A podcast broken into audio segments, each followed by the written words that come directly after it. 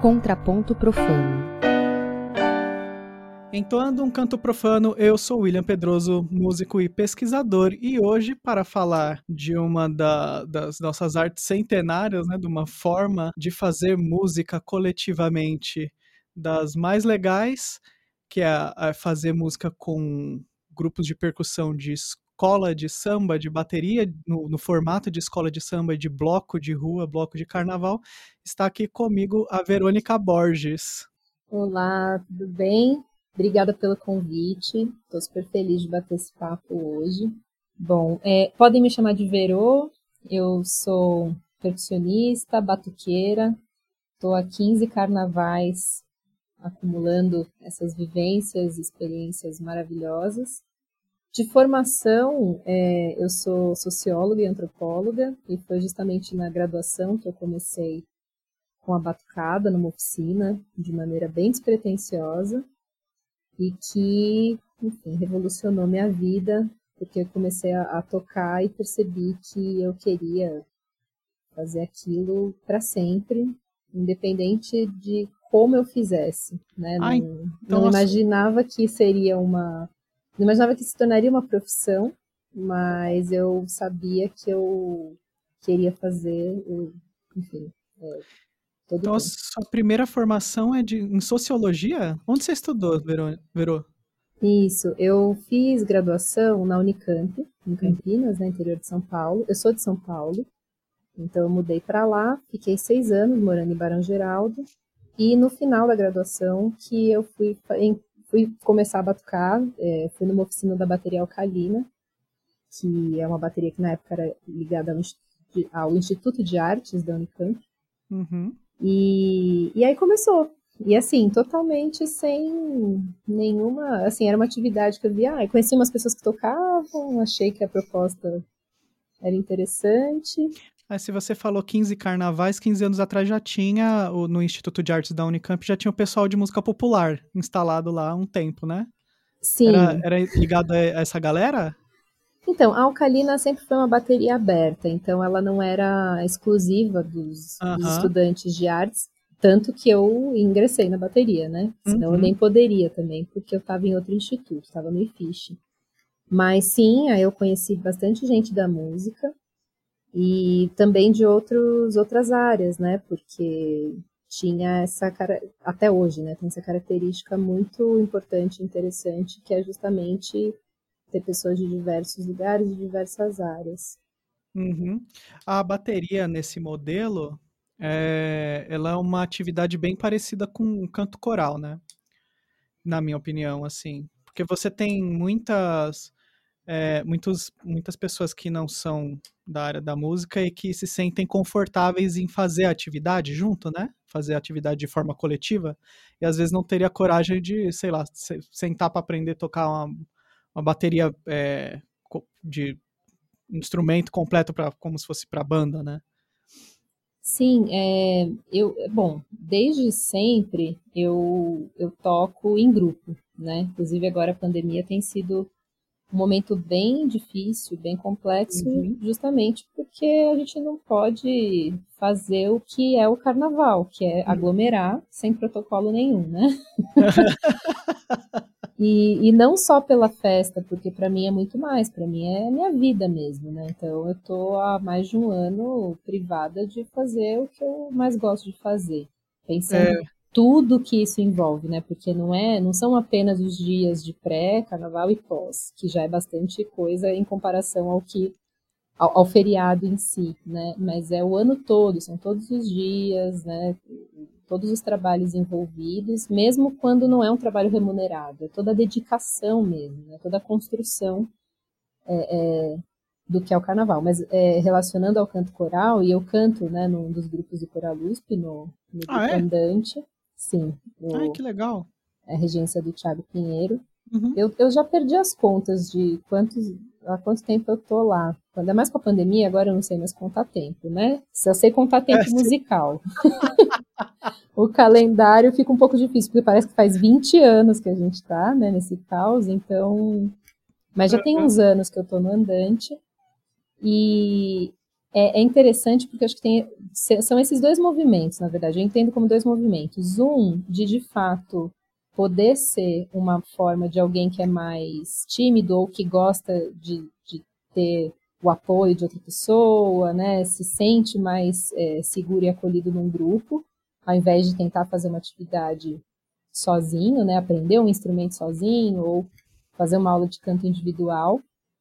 Ao mesmo tempo, é, em numas de, às vezes, ah, não, eu tô aqui também, né? Então tem a pessoa que tá tocando do meu lado, tem a outra que tá cantando do meu lado, eu meio que me escondo aqui, fico. Uhum. Tem uma, uma pouco do, do anonimato, né? Uhum. Sendo que tanto no coral como na batucada a gente fala que não pode, né? A gente tá errado, até porque você tá ali é porque você quer, né? Você tá afim de tocar, de cantar. Mas é, tem o maestro sabe, gente. É, exatamente. Mas... a gente sempre sabe. Mas tem é, esse outro lado que é tão, marav tão maravilhoso, tão magnífico, que é a construção dessa música, né, de, toda, de tudo que envolve essa musicalidade, ser em conjunto mesmo. É, é algo que não existe num formato solo. Uhum. Né? Então, assim, para pensar, é, claro, tem a. Como a gente está falando agora, cada pessoa que está ali, cada integrante é super importante, essencial, fundamental. Mas a construção mesmo, né, o resultado é a, essa reunião, né, é o grupo, é todo mundo ali, cada um no seu naipe, formando um grande naipe, que é o coro inteiro, né, ou a bateria. Uhum. Ah, que interessante. E só para a gente seguir um pouco nessa parte de formação, como que você foi se aprofundando para estudar esse, ah, os instrumentos? Porque hoje você é, é, é, responsável por, por grupos grandes, né? Então você tem que ter um domínio. É, imagino assim que, por exemplo, você deve ter entrado, começado a brincar com alguns dos instrumentos, mas hoje você deve ter um, um domínio em cima é, de todos os naipes, né? Dentro da, da bateria. Como que você fez para ir para ir criando essa formação, né? Porque não tem uma escola específica é, formal, né? É, uhum. Institucionalizada, né? Nem precisa ter, não estou falando que, que, que, precisa ter, mas acho que nem precisa ter os, os trabalhos como o seu dão conta de, de, de fazer essas coisas funcionarem. Mas como que foi para você naquele momento que você estava tendo contato e, e, querendo se aprofundar? Você foi fazer aula com quem? É, que, que, qual, quais foram suas preocupações, né? Uhum. Então, é, total. É, a escola, assim, a escola de samba é uma escola, mas ela, é, claro, é muito diferente, né, do que a gente entende por escola, por educação formal. E a minha formação é prática, essencialmente prática, não exclusivamente porque eu me, enfim, venho me profissionalizando, né? Mas é isso, eu me profissionalizei na música é, a partir do momento que eu entendi que é, deveria ser se tornar minha profissão também, né? E não só um momento ali é, onde eu não teria uma responsabilidade de, de, ter, de, de, trabalho, de ter que me sustentar, né? Com aquilo. Ainda assim, eu sempre levei muito a sério. Então, sempre foi um compromisso, independente de eu ser remunerado ou não, né? Disso se tornar uma carreira para mim ou não, eu sempre levei muito a sério. Então, quando eu comecei, foi um encantamento profundo, absurdo.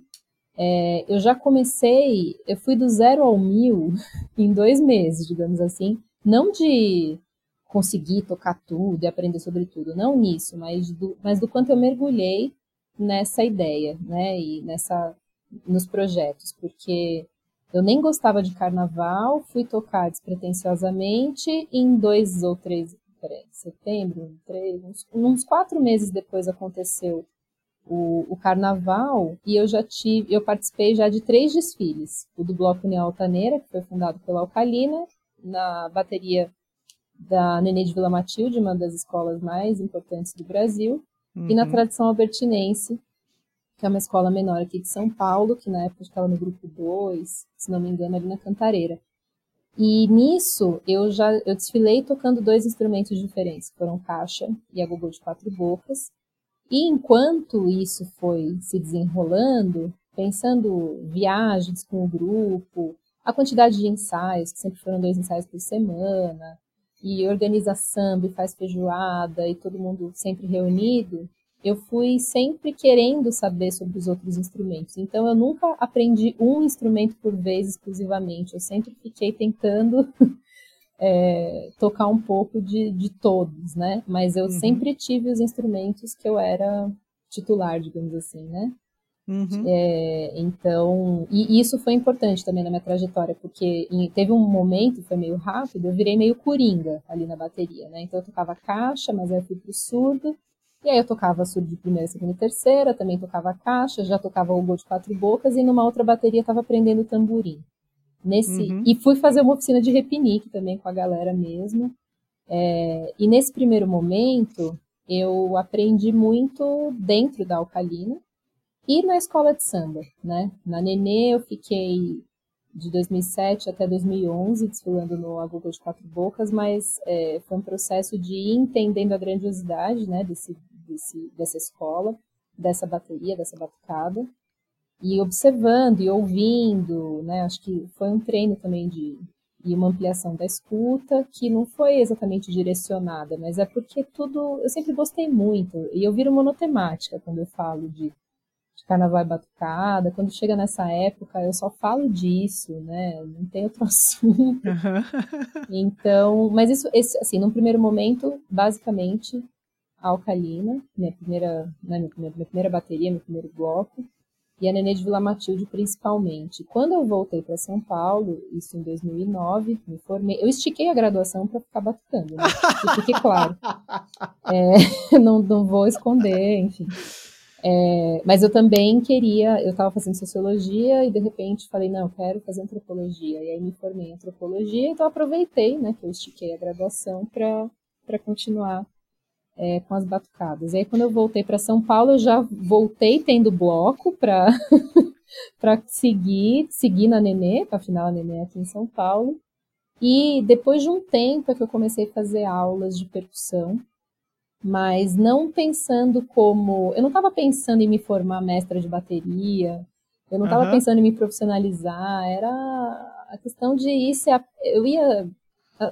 Esse mundo ia se apresentando em novos formatos e eu ia abraçando. Acho que eu sempre uhum. participei de muito grupo, sempre fiz muita coisa.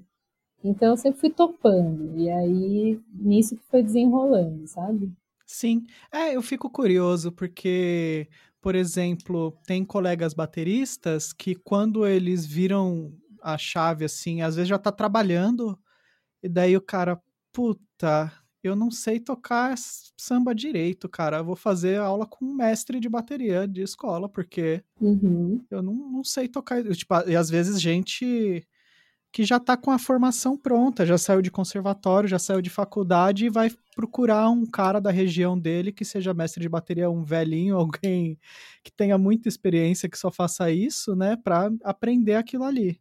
E daí você já caiu, na verdade, num, num, num jeito é, interessante, né? Já foi seguindo o caminho, né? Sem é, não está enviesado pela técnica que às vezes a gente aprende em curso de música, né? Eu acho, né? Tô chutando.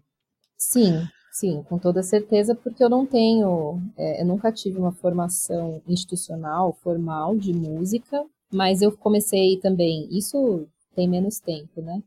Comecei a fazer cursos livres e, mas o, o acho que um, grande lance é essa, é, enfim, e que hoje em dia é muito uma pauta né, na, na minha rotina, é, é, a discussão do, da, de, do, do, quanto a percussão, de como a percussão é considerada dentro da música, a percussão uhum. popular, por que música e música popular, né? Porque é, a, a, relação entre percussão erudita e percussão popular, cultura popular de uma forma geral, né? Como tudo isso é conceituado e tratado ou seja discriminado, né? Uhum. Ou seja essa é, essa hierarquização né, do conhecimento, do saber. Então, é, eu tenho muitas críticas ao ensino institucional, pensando a partir do que eu observo, né? Mas que não se, claro, não se restringe à questão da música. Eu, eu tenho uma graduação, eu, eu tenho um pouco de vida acadêmica. Acho que se a gente olhar a fundo qualquer área, a gente vai ter muitas questões, especialmente quando a gente vai falar em teoria e prática, né? Eu Sim. venho, eu, nas ciências sociais, eu, enfim, eu estava ali muito, muito mais numa teoria, é, e, e, lendo, e, e, e, debatendo, e discutindo, não necessariamente entendendo como que eu ia colocar é, tudo aquilo numa prática. Trabalhei, enfim, ano passado mesmo, ainda desenvolvi trabalhos nessa área, é, mas na música é, foi o caminho inverso, foi da, da prática para depois pensar processos, depois pensar teoria, depois pensar é, leitura e escrita, que é algo que me intriga muito e que já me deu muita raiva, mas agora eu estou um pouco mais Fez em paz. Mais ou menos. Na verdade, eu estou buscando outras formas, de, eu estou uhum. estudando uhum. outros jeitos e, e nisso, é, ah, atualmente eu faço uma pós-graduação em percussão brasileira, incrível, por sinal, na Santa Marcelina. Quem coordena é o Ari Colares, que é um baita uhum. percussionista, excelente professor, educador. Eu já fiz aula com o Ari também, no, no grupo que ele tem. É, e é um curso que está abrindo muito a minha cabeça, porque é, a gente teve também a bateria de escola de samba dentro da, da grade curricular, mas a gente tem as percussões do mundo, a gente tem é, corpo, movimento, dança, percussão corporal, é, ritmos de candomblé, enfim, a gente tem é, uma infinidade ali de, de assuntos, de temas, de linguagens que estão super me tirando né, de, de um lugar que eu já estava ali mais acostumada para aprender sobre novas perspectivas, né? Uhum, Mas a legal. gente ainda assim, ainda assim eu estou no ambiente acadêmico, é uma especialização, né? Não é, não é qualificado como um mestrado. É que, enfim, é, é tá sensacional. É, mas é, não deixa de, de não deixa de fazer parte dessa discussão, né, dessa hierarquização dos saberes e que muitas vezes coloca é, a percussão, a, a, a, batucada, né, como algo que não tem técnica, como algo que não tem é, processo, sendo que muitas vezes o que não tem é uma sistematização institucionalizada, só isso. Uhum. Só isso. E ainda, e, e, e mais uma coisa, só, só para apimentar, mas só mais uma coisa. É pensar, eu acho super importante, sim, a gente nomear, conceituar, enfim. Mas a gente, é, as padronizações, elas, e isso nas ciências sociais também, tá? É, a, a padronizar algumas questões são importantes para a gente entender dimensões, para a gente dimensionar, né, na verdade.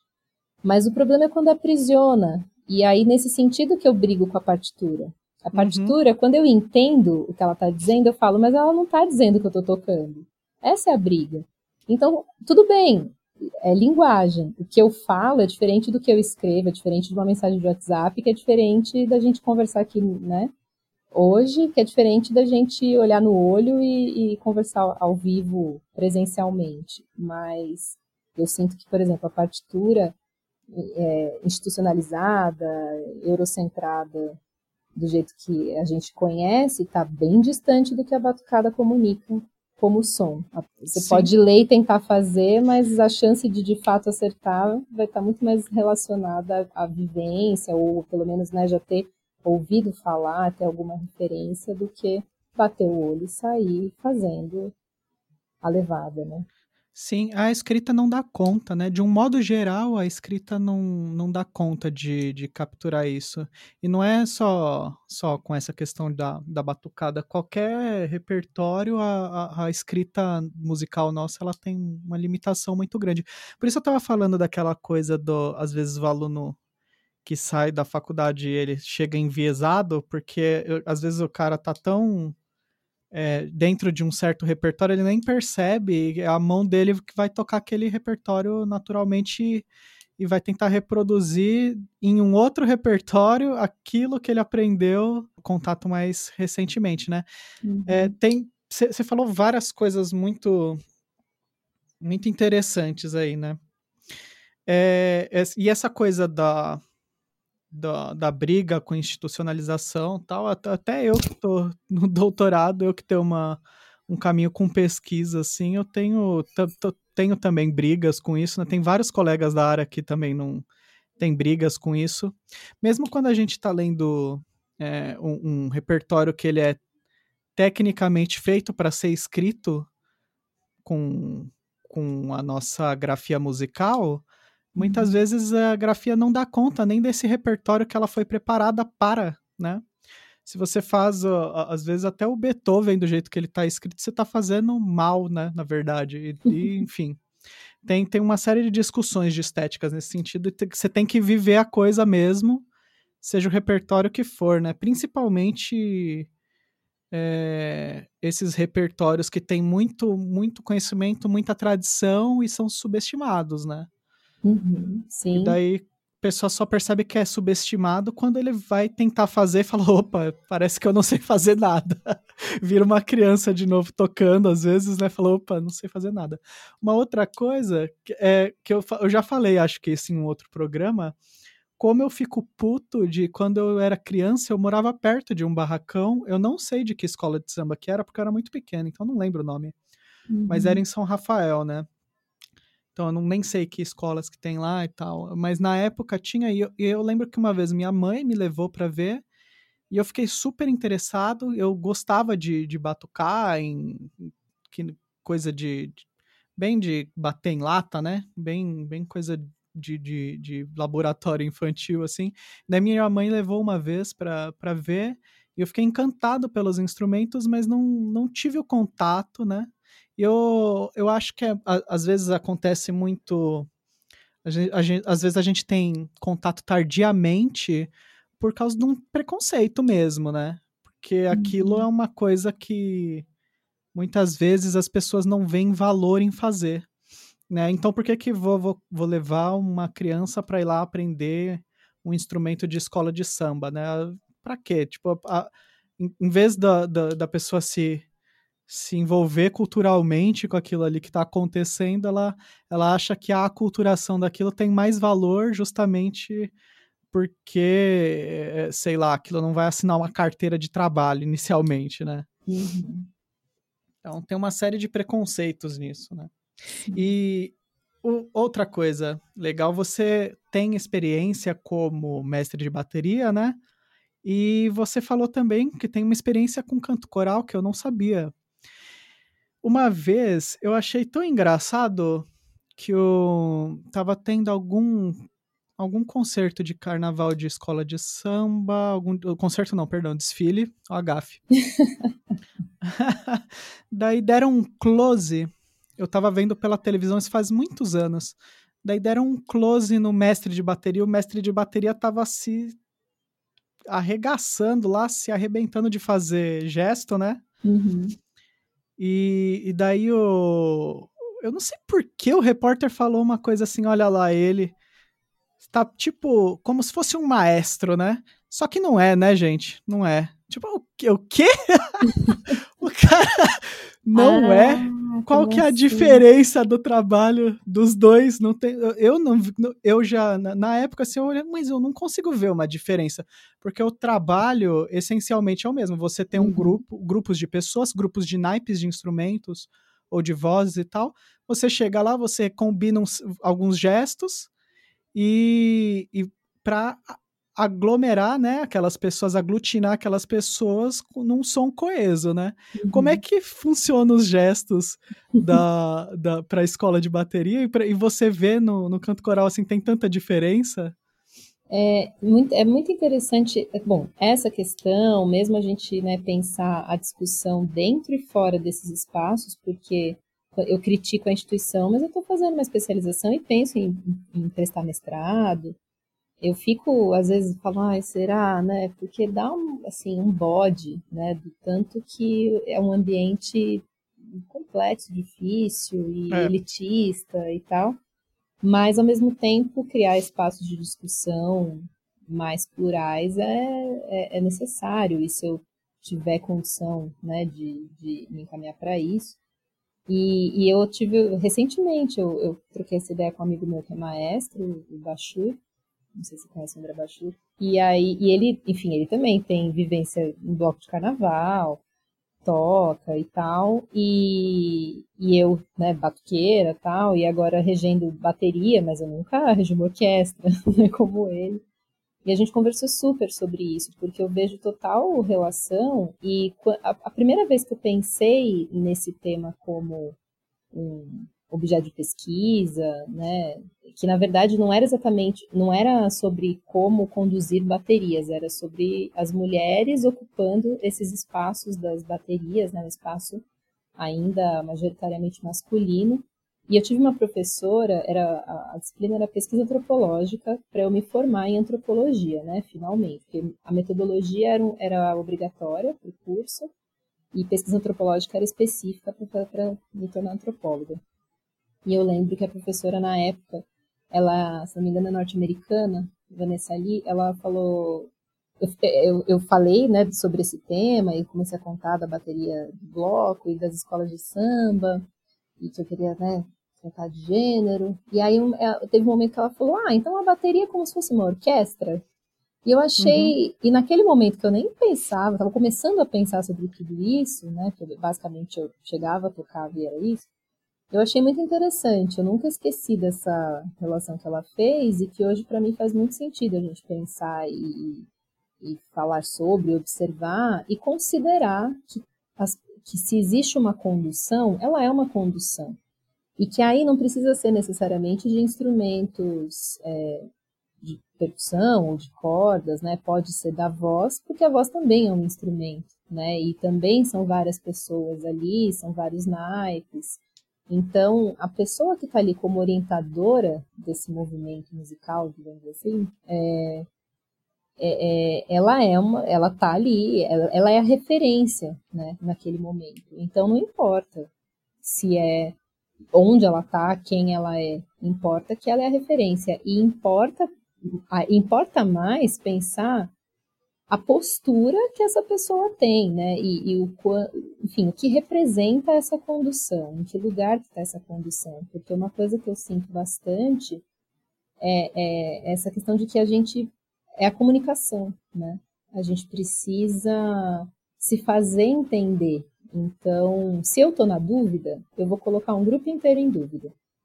Ao mesmo tempo, como ter certeza das coisas? Como contar que não vai ter nenhum imprevisto, que não vai ter nenhum erro, que não vai dar um problemão, que, enfim, né? Sendo que acontece tudo, problema, imprevisto, erro, tudo acontece. Mas é, antes disso tudo acontecer, é, é, é entender o que significa esse papel sendo executado, né? Para pensar quem vai fazer, por que está fazendo, né? E aí nisso a gente entende grupos que é, demandam condução, grupos que não demandam condução, quem que conduz, condução que dá certo, condução que dá errado. Claro também que a gente está falando de ambientes e ambientes, né? E aí é, do mesmo jeito que provavelmente uma orquestra tem várias questões, na escola de samba também tem várias questões, e no bloco de carnaval tem outras questões. Cada um tem os seus problemas e vou dizer que carnaval tem um monte de BO e dor de cabeça, não é só alegria, uhum. não é só purpurina. Mas é, é, isso, me interessa muito mais a, a, a postura e o porquê de ter uma condução do que ficar também hierarquizando se um mestre de cultura popular é melhor ou pior do que um maestro, quando a gente já sabe que é, se considera um maestro de orquestra muito mais importante, aí a pessoa erudita, culta, e mesmo esses termos, né, essas atribuições, né, então passa, acho que passa bastante por essa por essas discussões. Sim, e às vezes, ó, o pessoal tem, tem muito essa mística, né, de você. É, as pessoas assumem que elas conhecem como é o funcionamento de uma escola de bateria e elas têm uma mística sobre como seria o funcionamento de uma orquestra. Daí surgem esses preconceitos idiotas, né? Porque a pessoa acha que o, o justamente o cara que está na frente da orquestra ele tem muito mais preparação do que um cara que está na frente de, um, de, um, de, uma escola de samba, e nem sempre é, é isso. Isso não, não é uma verdade. Ou que ele tem muito mais influência no som naquele momento porque ele faz certos gestos que a pessoa não compreende. A pessoa que está na plateia, ela não compreende, mas aquilo tem toda uma mística no gesto do regente, né? Uhum. E, sinceramente, tem muita coisa dependendo da orquestra, como você disse, grupos diferentes exigem conduções diferentes. Em, orquestra, em coro, também é assim. Tem, tem peças e que, que você só tem que dar o levare, né? Você mostra o pulso a primeira vez e se você parar, às vezes a orquestra toca sozinha. Uhum. Não, vai, não vai mudar você ficar dançando lá na frente, né? Na verdade. Então tem que ter uma, uma, um propósito por trás do negócio. Agora, se você está conduzindo, como é o meu caso, por exemplo, eu tenho muito mais contato com um grupo coral de, de com, com canto coral com amadores, né? Uhum. Daí exige uma, uma técnica que as pessoas também não compreendem, né? Que é muito mais uma técnica de ensaio, de você preparar aquelas pessoas para fazerem no momento, uhum. do que você uhum. chegar lá e ficar balançando o braço é a parte mais fácil, né?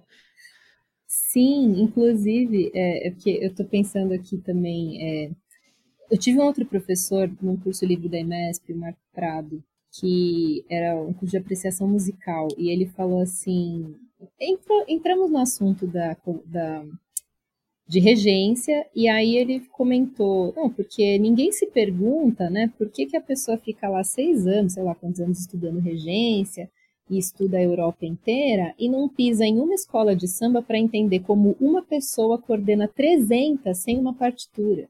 Exatamente. E isso Exatamente. também, eu já, eu já amava as aulas dele. Depois dessa fala, né, enfim, me conquistou 200%, e acho que na época ele nem assim, na, na, na, seleção eu tinha já falado, né, claro que era percussionista batuqueira, mas acho que, enfim, essa informação nem estava, né, ali no ar, não, não, fez parte de nada, de nada que eu tenha levantado ali de pergunta.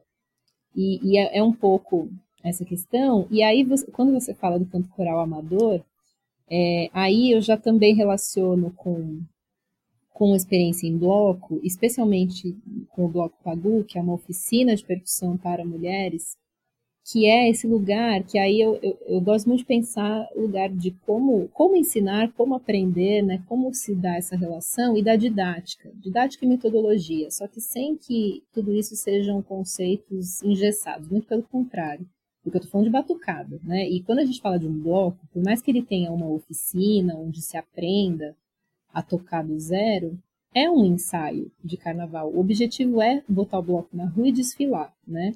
Quando eu dou as minhas aulas, eu dou aula de, de percussão, de batucada, eu tenho minha turma, eu dou aula particular, dou aula para criança. A aula ela tem uma estrutura que é diferente da estrutura de um ensaio, porém, no ensaio, quando é com pessoas que estão aprendendo, ele tem essa adaptação aí, porque se eu começar a gesticular como se eu estivesse numa escola de samba, onde todo mundo já tem que saber o que tem que fazer e o que vai acontecer, eu não vou conseguir que esse grupo me entenda e que o grupo faça o que tem que ser feito, né? É, então, eu sinto que, inclusive o Pagu, é, desde, eu tô desde o primeiro ano lá, né? Eu, só que eu comecei como mestra de tamborim. Então, tem as mestras de naipes e tem, é, agora eu sou a regente da bateria. Então, mestras e regente. É, mesmo como mestra de naipe, eu fui é, entendendo e aprendendo a ser mais didática, a antecipar as coisas no meu gesto. A uhum. contagem é um recurso para isso, porque eu sempre aprendi a, a, seguir o sinal que é em cima do momento que você vai ter que fazer alguma coisa. Então, vai subir o samba, vai ter uma virada de dois, vai ter um break, vai ter uma, parada diferente, tudo que, tudo que acontece, as viradas todas elas são anunciadas em, normalmente em um gesto, dois, e no, muitas vezes não tem contagem. Atualmente eu vejo mais contagem em escola de samba, antes eu não via tanto. Então eu aprendi na, na garra, né? Na, com a cara e com a coragem, e cada mestre tem um jeito, porque a gente está falando de corporalidade também já falando de gesto. Então, o meu gesto não é igual ao seu, por mais que a gente aprenda com a mesma pessoa, por mais que a gente aprenda dentro de um mesmo princípio de consciência corporal, de como se colocar e tal, a gente vai ter é, é, particularidades nossas, da nossa personalidade, da nossa forma de, da nossa comunicação, né? Então, é, é juntar o que é da sua personalidade, né? Qual, qual é o meu jeito de aplicar? É o meu jeito. Junto, sim, com um estudo para entender o meu estudo sempre foi observar os mestres também. Eu, eu sei os mestres que eu gosto de que, que, estejam ali à frente apitando, me indicando, e eu sei aqueles que eu falo, nossa, eu só sei o que é para fazer porque eu tô tão conectada com o grupo, tão conectada com, com a, com, a, música mesmo, com a batucada, que aí eu, pelos instrumentos eu sei o que vai acontecer, não é necessariamente pela pessoa que está apitando. E num coral, no caso eu só tive, eu sempre participei do mesmo grupo, né? tenho experiência em vários grupos e eu admiro muito o trabalho do Thiago, ele porque ele trabalha com profissionais e com amadores. Nosso grupo ali no Coral USP é um grupo amador, mas que tem muita gente com muita experiência, tem muitos músicos no grupo, né? A gente canta e toca. Para mim sempre foi, sempre quebrei a cabeça no coral, porque a gente tem muito de música popular, é, de samba, e aí eu sempre acabei entrando, né, na, né, na, com os instrumentistas ali tocando percussão, e aí eu, eu cantava como contralto, que nunca é o tema, fazendo clave no tamborim, né? E aí é um nó na cabeça, que, era, que sempre foi um desafio legal, né? Mas é tipo, uhum. gente, eu tô cantando numa métrica e tocando em outra. e a condução, e, e, eu percebo as músicas que eu, eu tô mais atenta à condução e as músicas que eu não necessariamente preciso, que eu não sinto uma necessidade de condução. E na batucada, acho que só para fechar essa ideia, do, né, que eu falei do, também do bloco Pagu, eu brinco que eu, eu apito para não ter que apitar, né? É, é, meu, eu falo que meu sonho é apitar sem apito. Eu acho que eu falei tanto que meu sonho era apitar sem apito, que veio a pandemia e botou uma máscara na nossa cara. não, enfim, eu não sou a culpada da pandemia, que, enfim, né, a gente tem um genocida no poder, então, é, para além, claro, né, das questões que fazem uma pandemia se desenvolver, mas a gente com uma máscara na cara não tem como apitar, né? Mas é, eu brinco com isso, mas que é trazer a consciência de cada integrante da bateria, né? Nessa, nessa ideia de que cada pessoa é fundamental, é importante, tem que saber o que está fazendo, não é para dublar, não é ir de carona na, na coleguinha, porque se a gente ensaia, no fim de muitos ensaios, a gente já sabe o que tem que fazer a condução ela vai ser mais necessária para um imprevisto, para uma situação diferente, ou só para aquele lembrete. Mas ela uhum. não é, não, ela não tem que ser fundamental, necessária. As pessoas não têm que ficar me esperando, porque eu não estou conduzindo improvisação. Eu já tive, eu já participei do grupo de gestos sonoros. Era uma condução, uma, uma, é, um grupo de improvisação conduzida por gestos, incrível. É diferente, se eu não olhar a condução, né, vai ser uma improvisação que sem orientação de alguém. Então, assim, o condutor do grupo ele é fundamental ali, porque é ele que está dando sinais. Do mesmo jeito que a gente pode pensar em improvisação em outras, é, de outras maneiras, né? Mas pensando Sim. esse universo percussivo, então assim, no fundo é isso, é, é bloco de carnaval, é escola de samba, é grupo de improvisação, é roda de samba, assim, até que eu, olhando agora, acho que eu rodei bastante. Sim. É, eu vejo muitos paralelos. Você foi falando, mesmo nessa questão da preparação, toda eu vejo muitos paralelos é, entre o, os tipos de profissionais. E sobre essa coisa do, do, do das pessoas não se não terem é, vivência de, de ir para a escola de samba eu, é uma coisa que eu já, eu já falei várias vezes em vários lugares. Assim, eu me arrependo muito de não ter feito né? De não ter ido para barracão para aprender. Tanto quando eu era tava em formação quando eu era mais novo, quanto depois, por exemplo, você vai se formando e as coisas, a vida vai te engolindo, né? Uhum. Daí eu sempre fui pensando, não, quando eu terminar o mestrado, quando eu terminar o mestrado, eu vou, eu vou pegar aquele ano ali, eu vou, eu vou num barracão, eu vou aprender essa, isso aí, meu, porque é um negócio que pô, desde criança eu queria não, e não, nunca fiz, né? Por várias questões, nunca fiz. Eu vou, eu vou aprender isso aí. E daí o que, que aconteceu quando eu terminei o mestrado foi justamente o ano. É, foi 2019 eu terminei, daí eu, pô, legal, daí 2020, plau! Uhum. e você tava falando do Bloco Pagu. O Bloco Pagu já tem um nome é, forte, né? Uhum de onde que veio o bloco Pagu, de, por, por, que Pagu, né? Explica para o pessoal por, qual que é a importância de ter um bloco de carnaval para mulheres é, fazerem parte aqui. É exclusivamente para mulheres, né? A bateria, sim. É uma uhum. oficina de bateria para mulheres, mulheres pensando toda a pluralidade dessa, desse termo. É, eu tô desde o primeiro ano no Bloco Pagu, como eu citei, né? Eu entrei como mestre de tamborim, aí fiquei dois anos à frente dos tamborins e há dois anos é, eu sou regente da bateria. Antes o regente era o Santana, que é o diretor musical do bloco. A gente tem a banda, né? Então tem as cantoras e os músicos que é, trazem, é, acompanham a bateria com, com todo o repertório, né? Que a gente é, apresenta nas ruas. E em breve, tomara, né? A gente consiga voltar a fazer carnaval do jeito que, que deve ser feito. Sim, é um bloco que já tem todo, uma, tem todo um peso, né? toda uma, uma importância né? no, no carnaval de rua.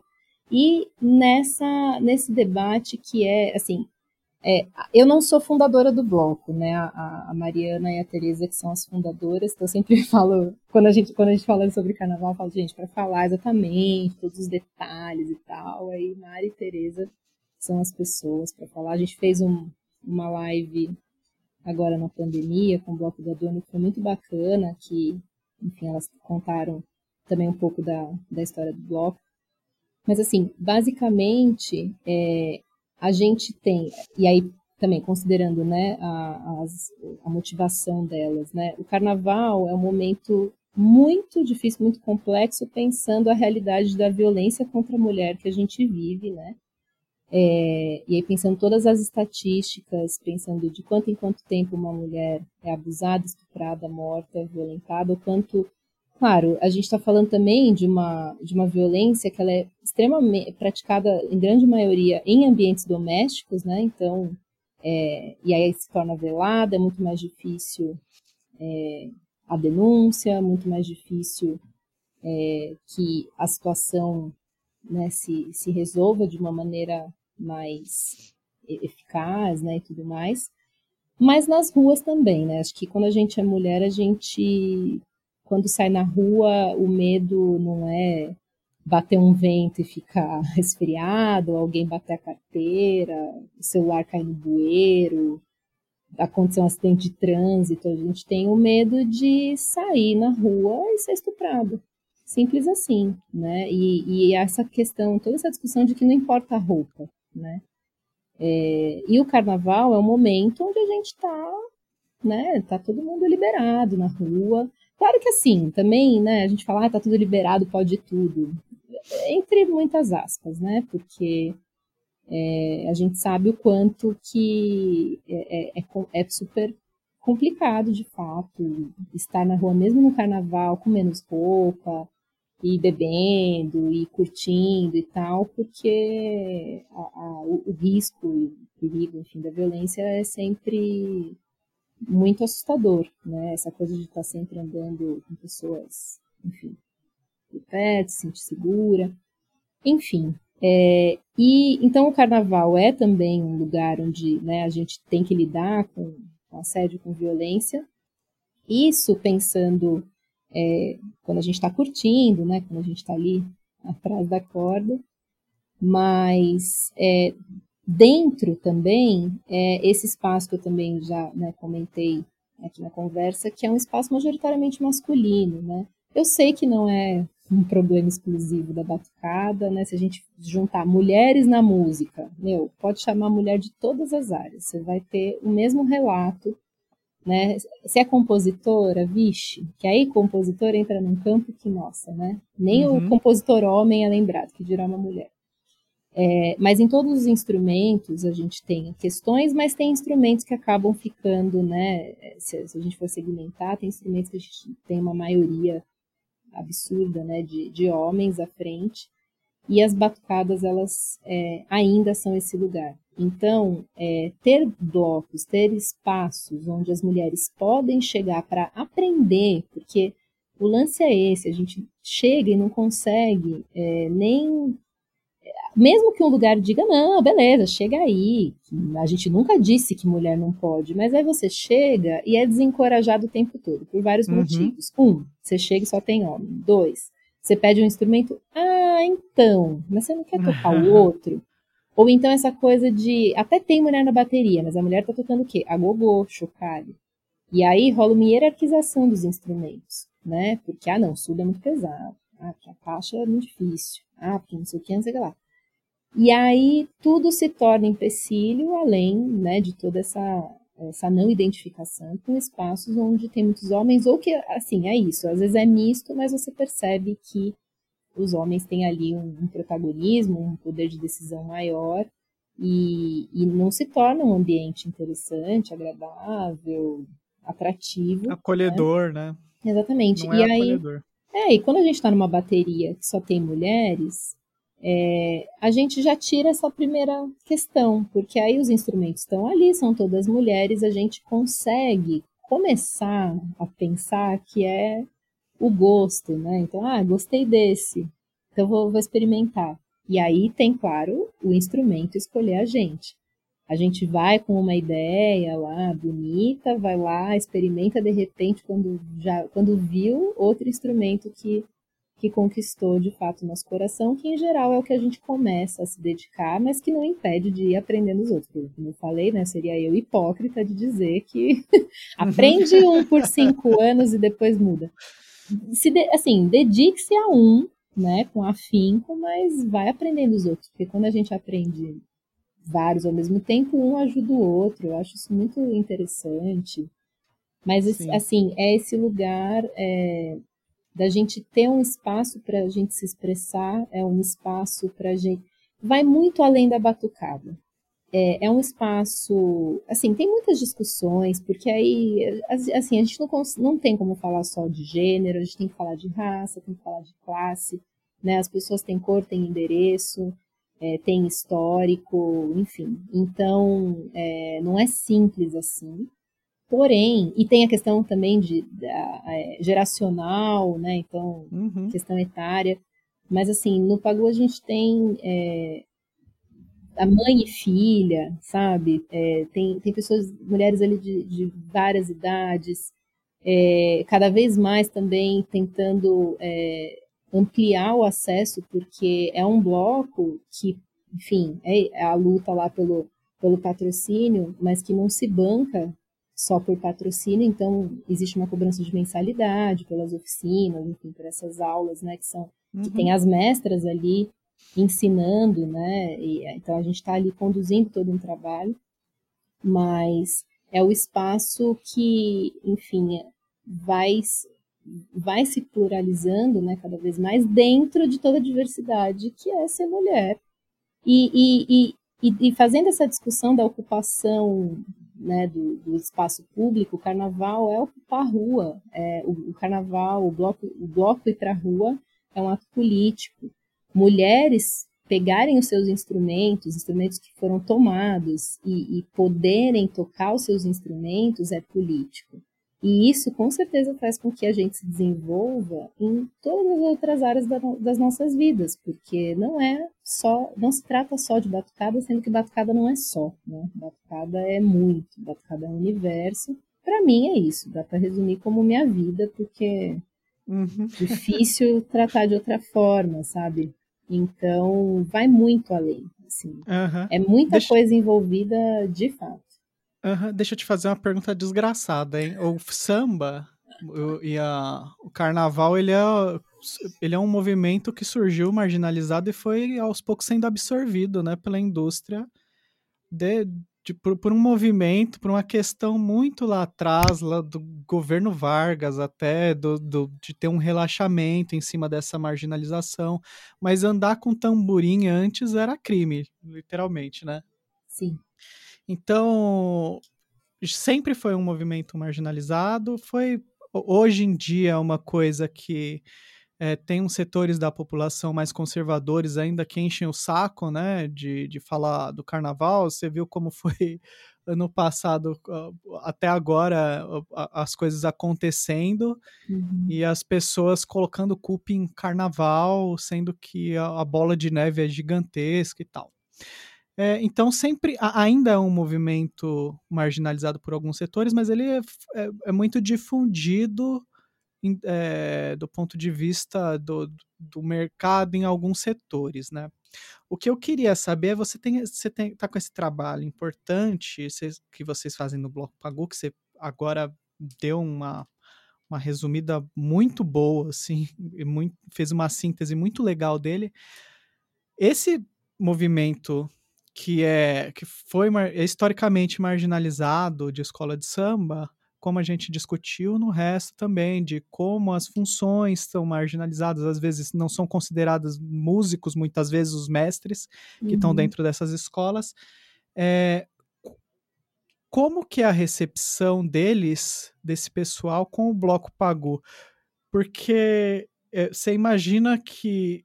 É, é, lógico que você já deu uma, uma fintada nisso no meio da sua fala, mas você imagina que um, um, esse, esse movimento deveria ser um pouco mais aberto. E o que eu queria saber é se vocês são subestimadas como um bloco de mulheres de que fazem uhum. samba, então, ah, ah, que gracinha, que bonitinha elas fazendo, ou o pessoal levou a sério desde o começo o trabalho de vocês? Uhum. É, é, bem interessante essa, essa, essa pergunta, porque assim, eu, eu sinto que é, quando a gente está falando de samba, batucada, é claro, tem, tem uma parcela aí que tem toda uma questão comercial, da grana, produtores aí sempre lançando moda. Isso inclui samba, né? Acho que o samba ele não está fora, mas quando a gente pensa é, toda toda a história, né? Toda a trajetória das pessoas que fundam o samba, é, essa discussão sobre escola de samba e como que tá o samba, gente, sei lá, é isso, há muitas décadas a galera tá falando, gente, tá tudo errado e tal, enfim é, é, muito complexo. Eu sempre tenho altas crises, porque eu amo carnaval de rua, ao mesmo tempo minha escola é a nenê, e aí tem toda a estrutura de um carnaval de escola de samba bem diferente de um bloco, ao mesmo tempo tem blocos que têm uma estrutura parecida com a escola de samba. É, e a gente tem toda uma gentrificação da cidade, a gente continua né, com, com movimentos massacrando a periferia, né, transformando enfim, tirando as pessoas do centro, empurrando, e aí você sobe o preço, não dá pagar aluguel, e, enfim, né, a, a cidade, ela, ela, ela segue né, nesse, nesse movimento que inclui dizer que, ah, batucada é barulho, então fecha a escola de samba que está incomodando, sabe? Subiu quatro torres aqui de prédio, a galera precisa ficar de boa, então para essa batucada aí embaixo, por favor. Isso é o que mais acontece, né? é, assim, as escolas que conseguem se manter nos seus endereços é, é, por muita luta e atualmente é mais sorte, porque a gente está no, né, o conservadorismo está assim forte, né? Tá, tá tomando aí botânico fontoura. Então é, é, bem, é, é, é assim, eu, eu, eu rio para não chorar, porque porque no fundo é isso, ainda mais agora. E, e, inclusive vai ter agora em agosto um fórum sobre sobre o carnaval de rua, né, com os blocos de carnaval do Brasil, né, pelo, pelo CRUA, e que, assim, é, é, pensar o que vai ser do carnaval quando a gente tiver carnaval, porque agora a gente não está na rua, ou então a gente está ocupando a rua, mas tem que ocupar a rua com muito protocolo, com muito cuidado, com máscara, distanciamento, álcool gel. Isso ainda não é fazer carnaval, né? Então, é entender como que vai ser a repressão que já existia. Ao mesmo tempo, os municípios, as subprefeituras têm os seus decretos, né? As subprefeituras não, enfim, os municípios têm os seus decretos para organizar o carnaval ou não. São Paulo tem um decreto de carnaval que, nossa, tipo, muda, entre a gestão sai a gestão, claro, faz diferença da gestão toda, e acho que quem não sabia disso agora está tendo certeza, né? O lance uhum. é que é, o decreto nunca dá conta do que de fato é o carnaval. A gente tem grandes negócios sendo feitos no carnaval, muita gente ganha muito dinheiro, mas para mim interessa, né, enfim, essa, essa essência do, do que acontece. E aí, quando a gente vai pensar o carnaval em relação à escola de samba, eu sinto que existem blocos e, e escolas que dialogam mais, porque tem estruturas parecidas e tem blocos que são blocos de rua, de carnaval de rua, que não tão, que não tem nada a ver com a estrutura do carnaval institucionalizado, de escola de samba, especialmente no, no modelo de hoje. Ou seja, não necessariamente é possível pensar, inclusive, numa relação direta, dependendo do, dos, dos grupos em questão. Mas em geral também eu vejo que tem muita gente, é, quer dizer, isso no meu círculo, né? Tem muita gente que está em bloco que já teve experiência em escola de samba, né? Não que sejam universos que não tenham nenhuma liga, né? E nesse sentido, pô, eu, eu em 10 carnavais na linha de Vila Matilde, era, enfim, é um jeito de fazer carnaval muito específico. E eu participei já de um monte de bloco aqui em São Paulo, e cada um de um jeito, de todos os tamanhos, do mini, micro até o mega bloco, né? É, uma experiência muito bacana e que foi justamente com o bloco Pagu, e aí pensando uma bateria de mulheres, que para mim, assim, olha, você tocou num ponto. Eu, eu sempre levei carnaval a sério, batucada eu sempre levei a sério né, a minha maneira de fazer, e aí me tornando referência no naipe, agora, né, pô, sou regente da bateria. Uma coisa que eu me preocupo muito é sim com a qualidade técnica. E eu não estou falando que a técnica tem que ser o jeito X, Y, Z padronizado. É você se responsabilizar pelo que você está fazendo. Você vir fazer porque você quer. Não porque, ai, ai, nossa. Carnaval dá para curtir de muitos jeitos. Ou seja, não precisa estar na bateria. Quem escolhe a bateria já faz uma escolha muito importante. A pessoa escolhe ter que ensaiar, ter que estudar, ter que se dedicar, ter que suar, criar calo na mão, bolha no pé e roxo no joelho. Então, assim, é uma escolha. E eu não escondo isso de ninguém.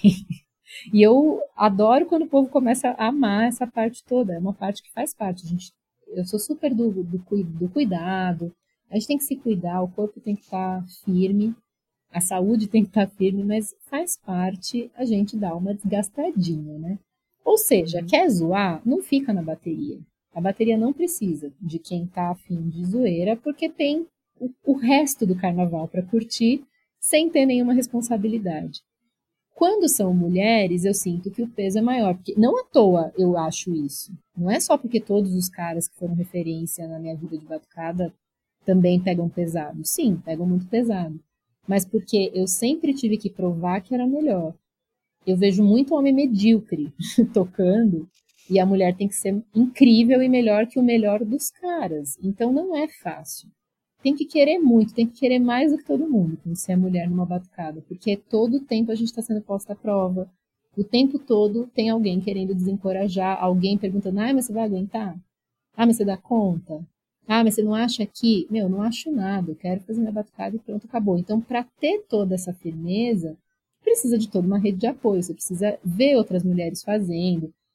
Precisa sim que homens apoiem também, porque no fim algum homem vai ter que abrir essa porta se não for uma porta aberta por uma mulher. Hoje, felizmente, a gente vê mais grupos de mulheres fazendo esse papel. E o uhum. Viveu uma experiência muito interessante no antes da pandemia, que foi participar da festa de bateria da Escola Imperatriz da Pauliceia, que tem como mestra uma mulher, que é a Rafa. E, primeiro, ela, né, é isso, já é uma mulher à frente de uma bateria aqui em São Paulo. Ela foi a primeira mulher a estar à frente de uma bateria. No Rio de Janeiro também tem uma, tem uma mestra, se não me engano, nome dela ainda não conheço, enfim, tô né? Super, gente, quero conhecer e tal. A gente precisa conversar, né? Fazer uma mesa redonda. Ainda que elas são de escola de samba, é um, o trabalho é diferente, enfim, é outro cronograma e tal.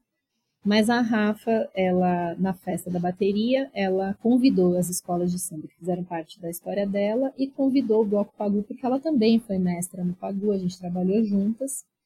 E quando ela me fez o convite, eu fiquei tão feliz, mas tão feliz, foi assim, uma euforia. Eu falei, ó, vou dar um jeito que a gente vai. Mari Tereza, a gente tem que ir. e fomos, a gente abriu a festa. E assim, olha, eu fico até arrepiada só de, só de lembrar, ainda mais depois de mais de um ano de pandemia, sem poder fazer, sabe, tudo isso que é tão importante, tão, tão essencial. Isso é essencial, sabe? O que é serviço essencial? A gente poder viver, né? A vida é essencial. Uhum. É, a gente abriu a, a, festa e eu lembro que a gente começou, eu, eu, eu resolvi começar pelo samba, porque o que, que eu pensei? A gente vai vir mostrar um processo que a gente tinha começado há dois meses apenas, porque estava no começo das oficinas, é, a gente estava construindo, apesar de já ter as veteranas na bateria, né, e tal. A gente convidou a bateria toda. É, a gente estava começando um processo. O samba não é, não necessariamente é o, é o nosso forte, porque né, não é uma escola de samba, porém o Pagu é muito mais no sentido de ser um bloco e que propõe outras, é, tem outras propostas, né? Enfim, propõe outras coisas, vários ritmos, todo um repertório, ah, um repertório que inclusive de músicas que fizeram sucesso é, por, com mulheres, então mulheres compositoras ou intérpretes, e também é, no último carnaval a gente teve também música autoral da Raquel Tobias, que é uma das cantoras e compositoras do bloco. E então eu pensei, vamos começar pelo samba e a gente apresenta alguns dos outros ritmos para mostrar o que é a bateria do bloco Pagu, né? Qual é a nossa cara. E eu lembro da gente subindo o samba, a emoção que eu senti, eu só pensava, é por, é por isso que eu faço o que eu faço. Para sentir isso agora, para ver essa bateria agora subindo samba numa festa de uma escola de samba, com todo mundo olhando, com aquele olho bem arregalado mesmo, com o ouvido bem aberto, porque eu sei que, apesar de um monte de gente tão bacana, foi uma festa linda, linda, linda. A gente foi muito elogiada, a galera foi muito assim, foi tudo muito incrível, mas eu sei que tinha ali um ou outro querendo procurar defeito, querendo achar o erro, sabe? Uhum. vamos ver agora o que vai acontecer. Porque tem, então é, é isso, é, um, é, um, é uma baita responsa e, ou, e assim, não necessariamente bloco e escola vão se conversar, porque são carnavais diferentes atualmente. Eu acho que também é esse, tem uma questão aí, né, é, cronológica, enfim, é, os anos vão passando e as coisas vão acontecendo, vai mudando, então assim, a, o, o importante é a gente lembrar onde começa, né? E aí é por isso também que eu sinto que às vezes, né, fica essa coisa, ah, só vai pra rua e tanto faz. Cara, muita gente morreu pra gente poder estar tá na rua, né, e ficar lá, é, uhul, carnaval. Tipo, o mínimo de respeito, consideração e saber a história é, é fundamental, é importante. Por isso que para mim carnaval não é só um feriado, não é só uma festa, não é não é, ai, beleza, depois volta. É, é todo dia, né? O trabalho de uma vida, apesar de eu não ter nascido no samba. É, eu comecei nas, na oficina, estava no meu último ano de graduação, eu já tinha 21 anos de idade. Então, é, eu não, não cresci né, nessa, nesse universo todo, mas a partir do momento que eu entrei, eu percebi que eu não ia mais sair, né? E aí é um caminho que enfim, tem 15 carnavais, né, desde o carnaval de 2007, e eu não vejo fim, porque no fim das contas, enquanto eu viver, né, e a gente está aqui lutando para viver, para que, né, todo dia sair vivo dessa vai ser um diferencial interessante, né? Então, é, é, é, muita coisa. Acho que eu entendo, claro, sempre, enfim, vamos pra rua e tal, mas é, quando a gente está lidando com, com, tambores, né? quando a gente está lidando com batucada, a gente está lidando com toda uma ancestralidade, com toda uma história, e, e, e, se a gente não enxerga isso, e mesmo escolas, e aí mesmo até pensar as escolas de samba, né? Uma escola mais recente, ela vai ser amadrinhada por outra mais antiga, que foi amadrinhada por outra, então é uma história que, que continua e que resiste. Sim. Meu, muito legal. Eu gostei muito da conversa. Passa para o pessoal as suas é, redes e como encontrar o seu trabalho, como, como encontrar suas oficinas, né? Você tem, oferece várias oficinas diferentes, né? Como encontrar o Bloco Pagu. Sim, bom, eu agradeço imensamente também, adorei esse papo, ficaria aqui 20 horas. Sim.